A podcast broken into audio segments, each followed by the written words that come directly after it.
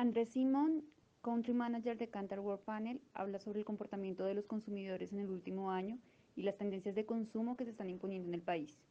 Como él asegura, la tendencia de las personas está orientada en ir menos veces a una tienda, pero comprar muchas más cosas. Esto fue lo que habló con Revista Gerente para ampliar sobre la percepción de consumo de hogares en el país. Si yo te muestro una evolución ya a cierre, a trimestre por trimestre, tirando un poquito de historia, a cierre del año pasado, esto es como se venía comportando ese trimestre versus el trimestre del año anterior, el gasto en dinero de los hogares en Colombia. Sí. Ves una historia con unos picos muy fuertes, eso es toda la devaluación, los incrementos en precios, la inflación disparada que tuvimos hace un par de años, sí. ahí ves el reflejo de esto, pero en términos de gasto tendió a una recuperación y cerró el último trimestre quieto. Neto, neto ya lo vamos a ver, fue un crecimiento de 2% en valor. Pero si miramos el volumen completo de todo lo que se gastó en canasta, sumando todo, alimentos, bebidas, cuidado personal, todo, realmente neto neto estuvo quieto la cerrando en 0%. No ha habido realmente movimiento y si lo miras hacia atrás, pues ha sido como un comportamiento muy de largo plazo esta estabilidad que estamos viendo en consumo masivo en el país. Sí. Y la variable más crítica que explica un comportamiento fuerte que estamos teniendo es lo que llamamos nosotros la frecuencia. La, la frecuencia compra que la frecuencia compra y es el número de veces que un hogar va a cualquier canal a comprar algo. Esto desde hace mucho tiempo viene decreciendo. O sea, la gente cada vez va menos veces a los canales de compra. En contraparte, lo que está pasando es que cada vez que van, están comprando más cosas. Más allá pues, de, de, coyunturas, esto para nosotros es realmente una nueva tendencia de la gente cómo quiere comprar. Sí. Una tendencia a compra, de decir, ir menos veces pero comprar más cosas cambia mucho el chip que tienen que tener mucho, muchos actores en el mercado, tanto fabricantes como retailers, en términos de la oferta que tienen que estar pensando para responder a esa nueva, a esa nueva forma digamos, de, de compra, compra, de los hogares en el país. ¿Esa forma de compra también varía en la conformación familiar? Hay, hay muchas variables afectando. Uno, tú ya lo decías, eh, hay menos amas de casa, o sea, ya me explico qué quiero decir.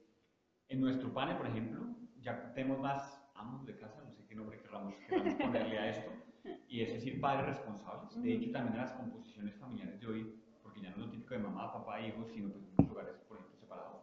Sí. Es impresionante el, el, número creciente de hogares que tenemos donde son papás solo con los hijos. Por son, son composiciones que muchas veces uno no piensa en eso, pero sí. es un target diferente que hay que entender que ¿Y que ha cuáles son sus necesidades y que está creciendo. Uh -huh. Dos, sí, las, las mujeres cada vez más involucradas en la fuerza laboral. Eso cambia también las dinámicas en términos de tiempo, de quién es el responsable por las compras, Sí. de cómo se realizan las compras. Eh, y la misma composición de los hogares. También ya mucho hogar, cada vez hogares sin, con menos hijos o sin hijos, y al, al contrario con más hogares con mascotas. Ujú. Que también un poco en términos del el manejo de su tiempo están buscando pues, buscar formas eficientes de, pues, de hacer mercado.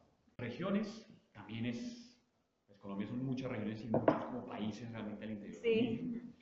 Bogotá cierra otro año difícil en términos de consumo masivo completo, decreciendo 2%, versus un Medellín que logra quedarse estable. Atlántico y Pacífico creciendo de manera importante y centro. De hecho, es interesante porque son algunas de las regiones que si tú miras el índice de confianza de desarrollo, es donde más confianza hay. Eh, O sea, van, están relacionadas. sí. Mayor confianza, mayor compra. Menor confianza, menor correlación muy compra. fuerte que ya te va a mostrar. Ok. Y Oriente como otra región con mucha complejidad, sin duda también entre muchos factores, pues toda la afectación de lo que está pasando con nuestros vecinos, pero nuestros países vecinos Sí. Venezuela y la migración y todo el impacto que está teniendo desde diferentes ejes en esta región. Los canales, todo como te decía está relacionado, ¿qué ha venido pasando? Lo que estamos viendo a cierre del año pasado es unas grandes cadenas, esto, si, si recuerdas lo que te mostraba al comienzo, estamos hablando de cosas como Grupo Éxito, Sí. Olímpica, Grupo. Cencosud, etc. Exacto, todo esto con un año cerrando negativo, decreciendo en un 5%. Igualmente los independientes, aquí estamos hablando de los canales regionales, los zapatocas, Mm. Confandis, Mercamíos, este tipo de formatos, también con un año negativo el año pasado. Al igual que el tradicional, panaderías, tiendas de barrio, este tipo de formatos también muy afectados. En contraste, canales como hiperbodegas, canales como discounters, droguerías y minimercados, con un buen año, en el digamos, pues, frente al promedio y frente al contraste de estos, de estos otros canales. ¿Por qué?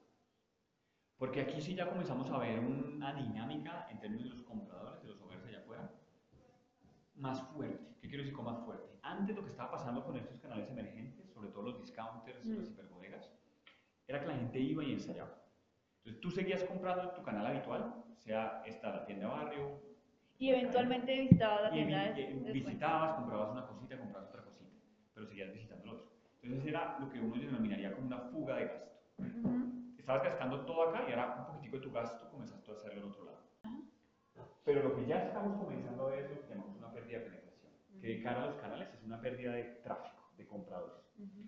Ya hay hogares que están abandonando estos canales y hogares que están migrando en su totalidad acá.